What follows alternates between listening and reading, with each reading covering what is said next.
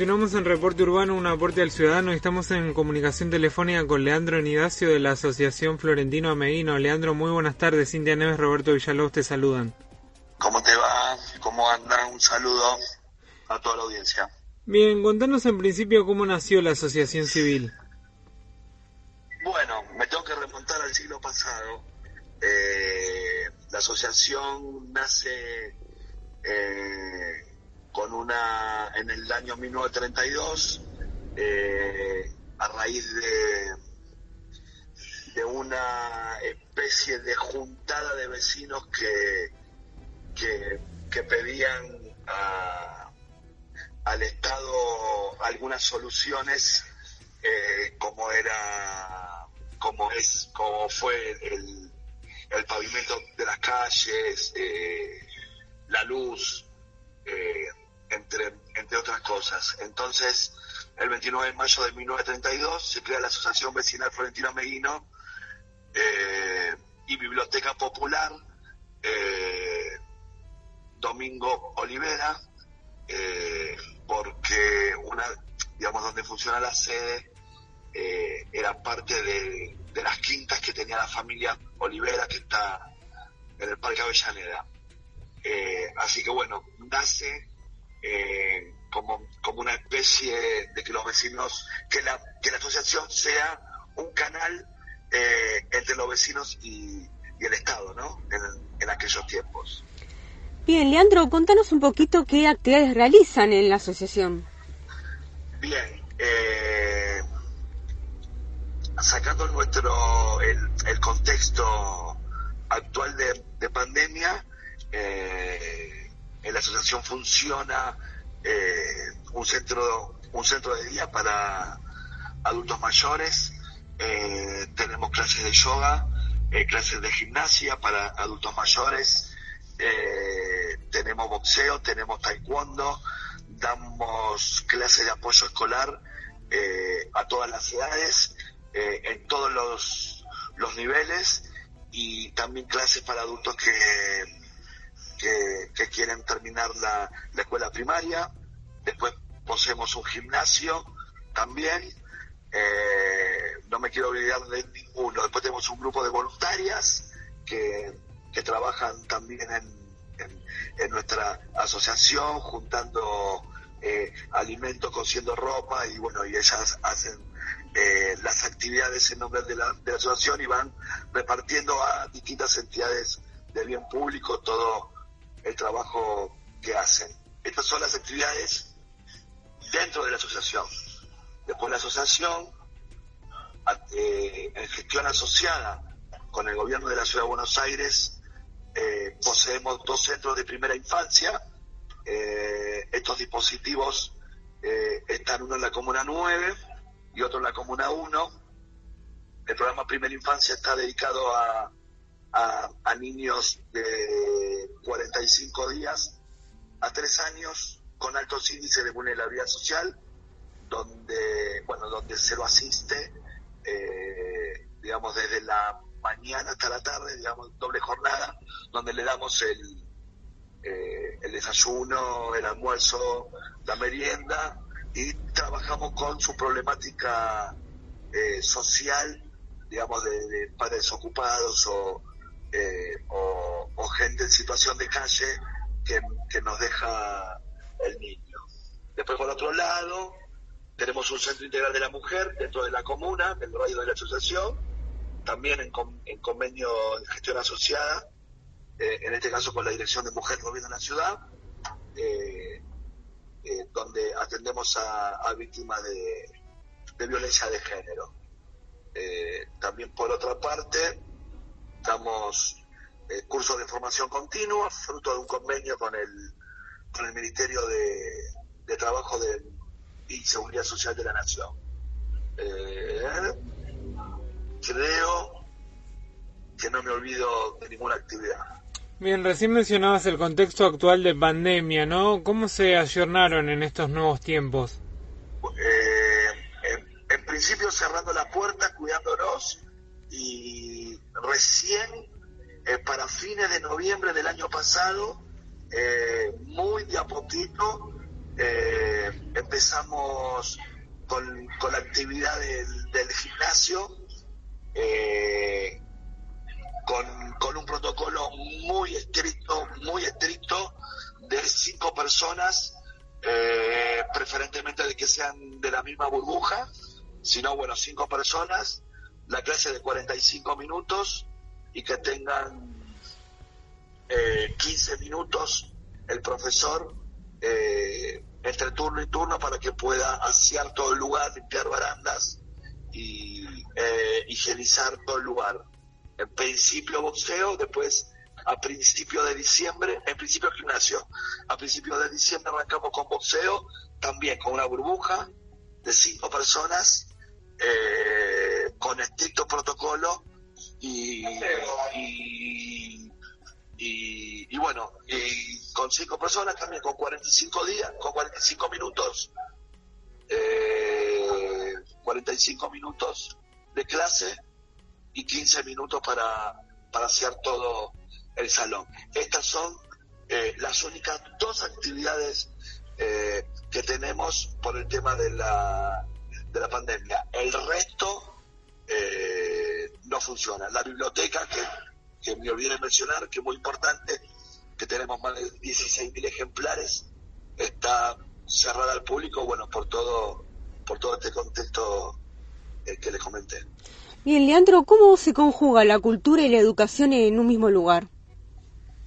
La cultura y la educación en el mismo lugar. Bueno, desde, desde la cultura y a través de la biblioteca, eh, en, esta, en esta era digital, eh, nosotros lo que, lo que hacemos a través de, de CONAVIP, que es la Comisión Nacional Protectora de Bibliotecas Populares, es fomentar la lectura, eh, digamos, desde, desde cursos de, de, cómo encuadernar un libro eh, y, que los chicos se acerquen a, a la, a la biblioteca eh, a leer y, bueno, y le regalamos cuentos, eh, también contamos, contamos cuentos, después eh, nuestros, nuestros abuelos, tenemos un programa de abuelos lectores que van a nuestros dispositivos a leerle cuentos a los chicos.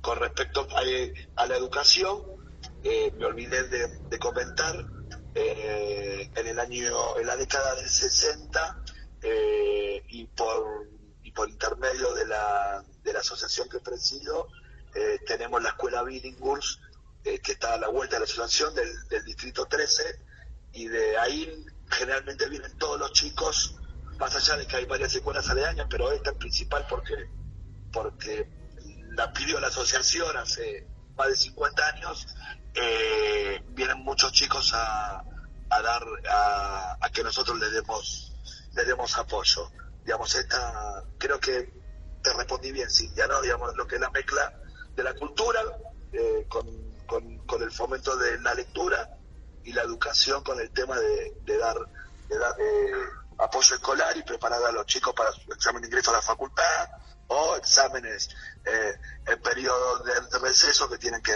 rendir en febrero o en marzo. Bien, recién mencionabas el tema de la inclusión social y las personas en situación de calle o vulnerabilidad social. ¿Qué puedes decirnos respecto a eso? ¿Tienen alguna estadística? Eh, la verdad que en estos momentos no ando, no ando con, con, los papeles encima.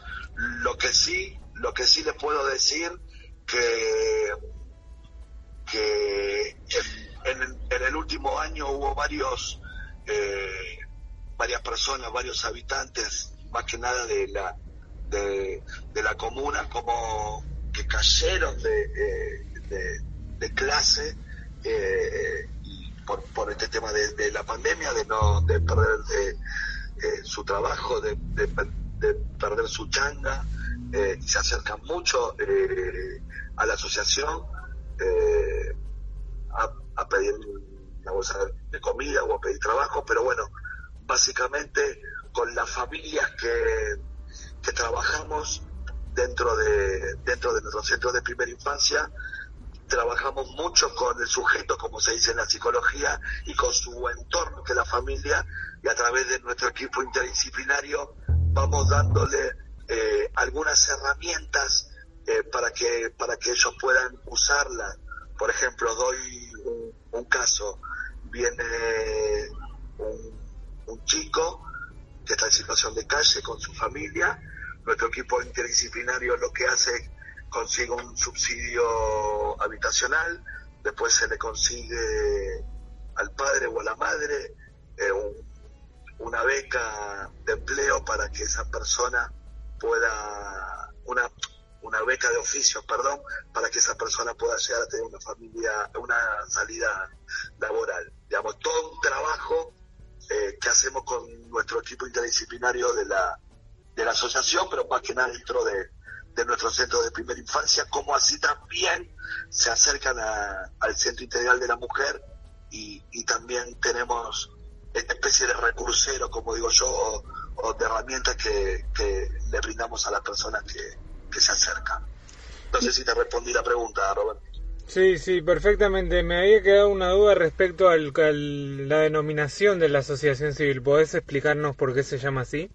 la asociación vecinal tiene un nombre jurídico muy, muy, muy grande, que es Asociación Vecinal Florentino Ameguino y Biblioteca Popular Juan B. Rebagliati. Antes le nombré a Domingo Olivera porque don Juan Rebagliati eh, y, muchos socios de la década del 30 del siglo pasado compraron las tierras para construir eh, la, la asociación donde tenemos la sede en la calle de la Facultad y, en honor a don Juan Rebagliati, en la década del 70, después de, fallecer, se nombra la biblioteca eh, al nombre del, primer fundador que tuvo, que tuvo la asociación como uno de los vecinos más destacados de la zona. Bien, Leandro, por último, por favor, decinos los medios de contacto para que se puedan comunicar con la asociación. Los medios de contacto son nuestras redes sociales, tenemos la fanpage de Facebook o el www www.florentinoameguino.org. Bien, Estamos en Instagram también, que es arroba la sociedad de fomento. ¿Y dónde están ubicados exactamente? En, el pasaje de la facultad 1772, altura Eva Perón 4200, barrio Parque Avellaneda. Muy bien, te agradezco mucho el contacto y desde acá te felicitamos por, el, por la labor social que realizan. Gracias Roberto y Cintia y a sus órdenes. Hasta luego, buenas tardes. Hasta luego.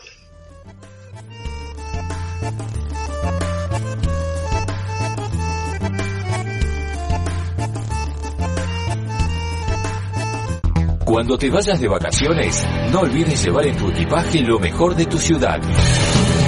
Reporte Urbano. Un aporte al ciudadano. No esperes a que alguien la necesite. Dona sangre. Para evitar la aglomeración de personas, se brindan turnos programados en hospitales de la ciudad. Encontrá más información en buenosaires.gov.ar barra donasangre o chatea con la ciudad al 11 50 50 0147. Cuidarte es cuidarnos. Buenos Aires Ciudad. Tus derechos merecen justicia. Argentina de Ley. Gestoría Estudio Jurídico Integral.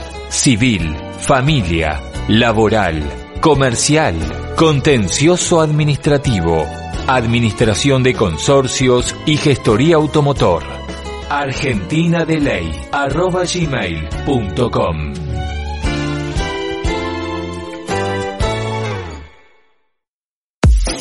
Boceto Urbano, diseño y comunicación, confección de flyers, volantes, folletos, páginas web, revistas, logos y mucho más. Boceto Urbano. Técnicos en diseño gráfico, web y publicitario. Boceto Urbano, arroba gmail.com.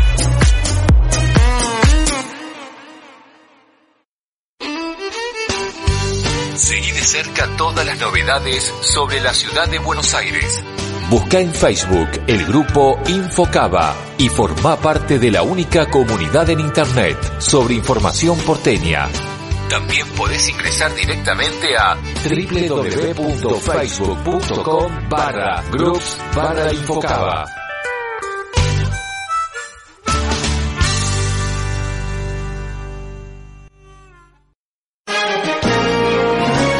Grupo Orión el multimedio con capacidad para captar, procesar, difundir e impactar a través de sus varios canales perceptuales. Radio Orión, Web Radio, Orión TV, en duplex con Radio Orión. Orión Digital, el portal de noticias de Radio Orión. Grupo Orión, en el mundo de la interactividad social. radioorión.com.ar Estás escuchando Reporte Urbano con la conducción de Roberto Villalobos y Cintia Neves.